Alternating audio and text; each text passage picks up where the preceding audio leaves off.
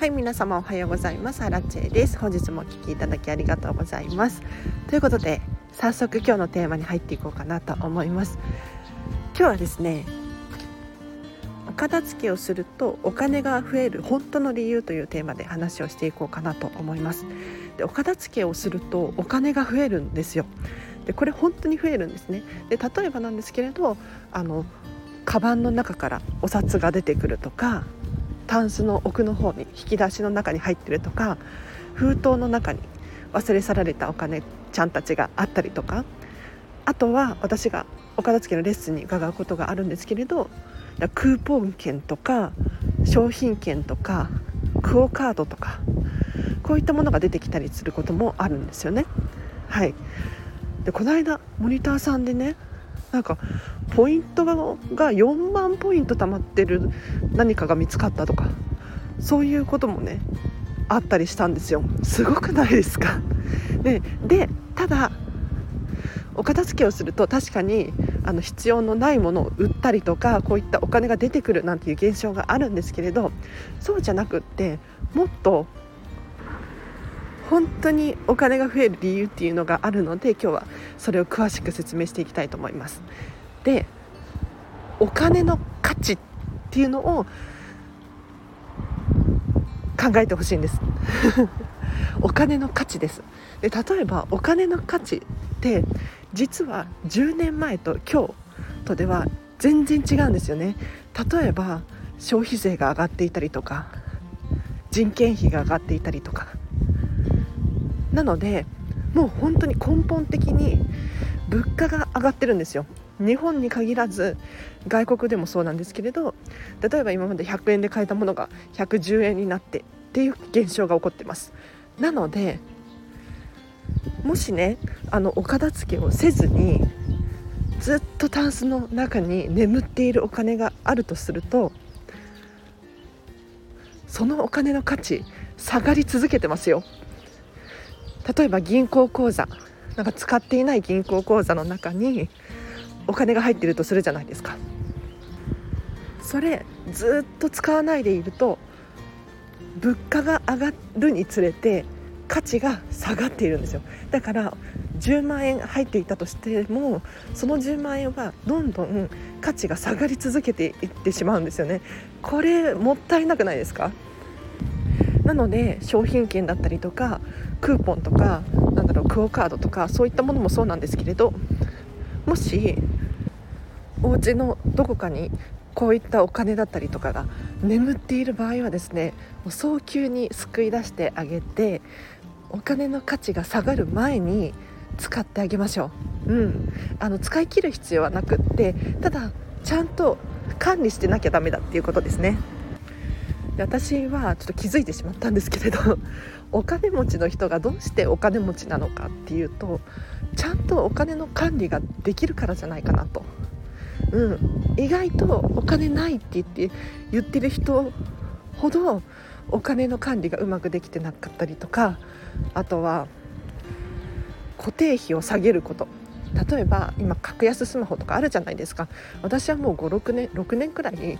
格安スマホ使ってるんですけれどいまだにずっと高い料金のままの人いらっしゃるじゃないですか。もうこういうのもったいないなって私は思うんですね。もちろん人それぞれの価値観があるので一概には言えないんですけれど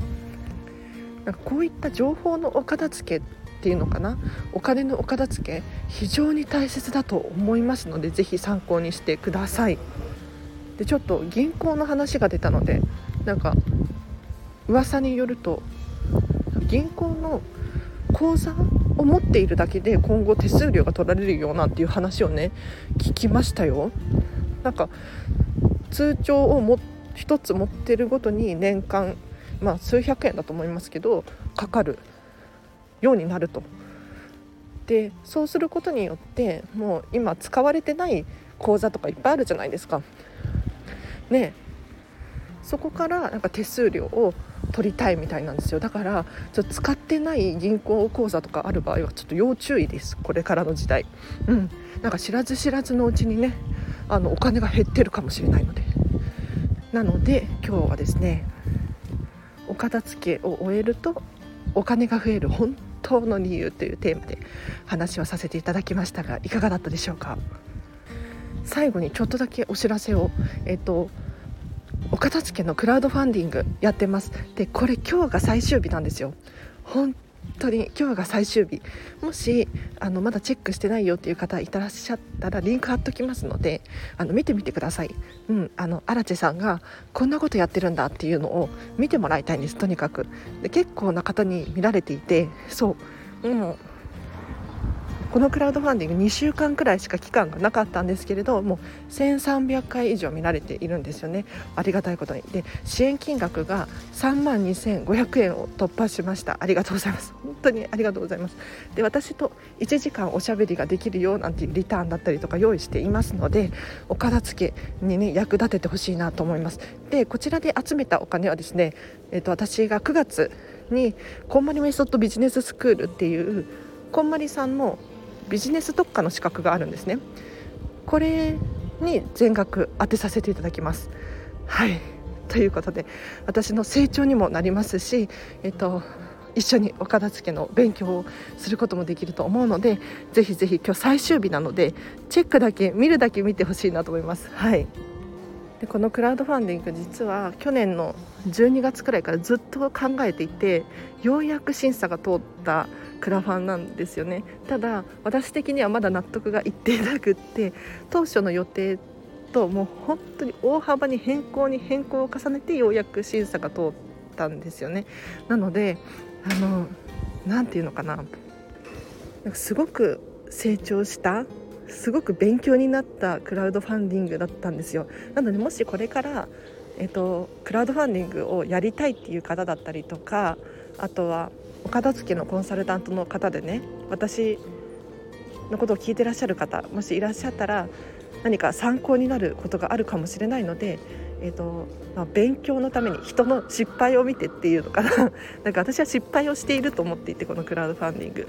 どういうことかっていうと、まあ、当初やりたかったお片付けのリターンを、えーと返すことができなくってというのもキャンプファイヤーっていう会社から NG が出てしまったんですね。うん。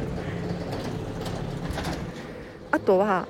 文章だったりとか画像の編集だったりとか本当に最後の最後まで納得がいってない。で納得いってないんだけれどじゃあどうして、えーと、それで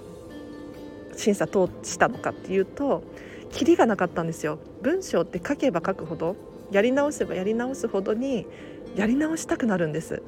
書き直したくなるんです。なのでどこで終わりをつけたらいいのかなんか完璧ってないんだなって世の中に思ったんですよそしたらもうここでとりあえず一回クラウドファンディング立ち上げようと思ってここで終わりにしたんですよね。うん、なので、まあ、それでもねすごく勉強になってあの私キングコング西野さんのオンラインサロンメンバーなんですけれど西野さんのサロンの記事の内容をそのまま鵜呑みにしたりとかでもっとできることあったなって後悔したりとかすごくね成長できて次もしクラウドファンディングやる時があれば多分もうちょっとうまくいくんじゃないかなっていうふうに思っているんです。なのでねちょっと覗いてみるだけ覗いてみてほしいです。リンク貼っておきますので皆さん、えっと、今日までなのでチェックしてみてください。ということで、えっと、もうジムに着いたのでねはい。私はこれから体を動かしてまいります。ということで皆様今日もハッピーな一日を過ごしましょう。あらちでした。バイバイ。クラファン見てね。